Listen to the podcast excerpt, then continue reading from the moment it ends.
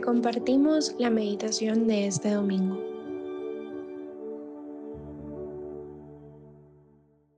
En el nombre del Padre, del Hijo y del Espíritu Santo. Amén. Ven Espíritu Santo, llena los corazones de tus fieles y enciende en ellos el fuego de tu amor. Envía tu Espíritu Creador y renueva la faz de la tierra. Oh Dios, que has iluminado los corazones de tus hijos con la luz del Espíritu Santo, haznos útiles a sus inspiraciones para gustar siempre del bien y gozar de su consuelo. Por Cristo nuestro Señor. Amén. Hoy, domingo 31 de diciembre, meditaremos en el Evangelio según San Lucas, capítulo 2, versículos del 22 al 40. Transcurrido el tiempo de la purificación de María, según la ley de Moisés, ella y José llevaron al niño a Jerusalén para presentarlo al Señor de acuerdo con lo escrito en la ley. Todo primogénito varón será consagrado al Señor, y también para ofrecer, como dice la ley, un par de tórtolas o dos pichones. Vivía en Jerusalén un hombre llamado Simeón, varón justo y temeroso de Dios que aguardaba el consuelo de Israel. En él moraba el Espíritu Santo, el cual le había revelado que no moriría sin haber visto antes al Mesías del Señor. Movido por el Espíritu, fue al templo y cuando José y María entraban con el niño Jesús para cumplir con lo prescrito por la ley, Simeón lo tomó en brazos y bendijo a Dios diciendo, Señor, ya puedes dejar morir en paz a tu siervo, según lo que me habías prometido, porque mis ojos han visto a tu Salvador, al que has preparado para bien de todos los pueblos, luz para alumbrar a las naciones y gloria de tu pueblo Israel. El padre y la madre del niño estaban admirados de semejantes palabras.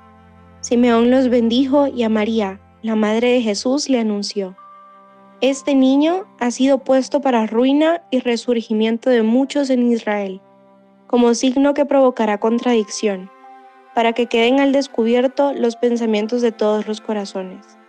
Y a ti una espada te atravesará el alma. Había también una profetista, Ana.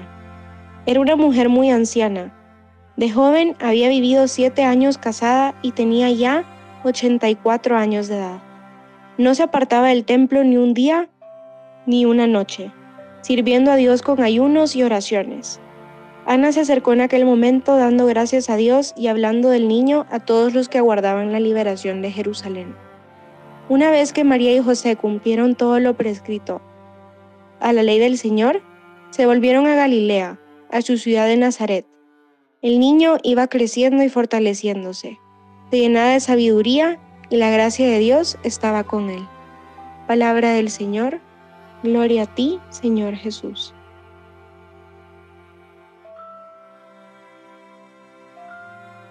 Hoy, primer domingo después de Navidad, Día de la Sagrada Familia, el Evangelio nos presenta a la Virgen María y a San José cargados con una inmensa alegría y fe por el regalo del Señor. El Papa repite mucho que el niño Jesús con su madre María y San José son un icono familiar muy sencillo, pero sobre todo luminoso. Y me encanta meditar exactamente en esto. Podemos imaginarnos a esta pequeña familia caminando en medio de tanta gente para llegar al templo. Pero su luz era aquella que irradia el puesto de Dios en sus vidas, y en este caso específico, en la persona del niño Jesús. El Evangelio nos invita en primer lugar a vivir el inicio de este año con Dios al centro y llenos de alegría y fe de que quien ha nacido en nuestro corazón es Dios mismo. Es un tiempo para redirigir nuestra mirada y nuestras acciones para trabajar en ser un hombre y en ser una mujer que vive de Dios y que se presenta ante Él y los demás dispuestos a cumplir y gozar de la voluntad divina. Simeón y Ana esperaban la venida de Dios cada día con gran fidelidad y no tenían compromisos más importantes que este, el de esperar al Señor y rezar y seguir rezando.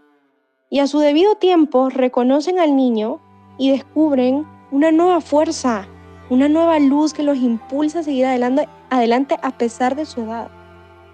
Simeón y Ana nos enseñan la belleza que esconde el saber esperar, de vivir con toda el alma y de reconocer que Dios es siempre fiel a sus promesas. Pidámosle a la Sagrada Familia que nos dé la fuerza y que nos cubra con el calor de su amor para saber afrontar este año nuevo con mucha fe, con mucha alegría y con mucha esperanza.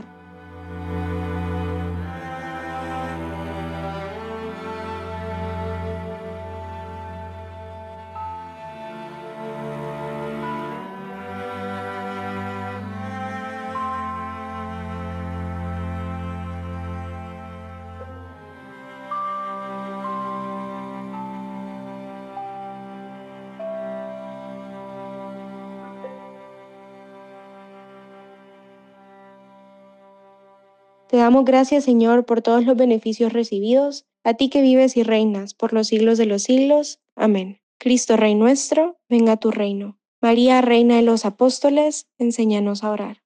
En el nombre del Padre, del Hijo y del Espíritu Santo. Amén.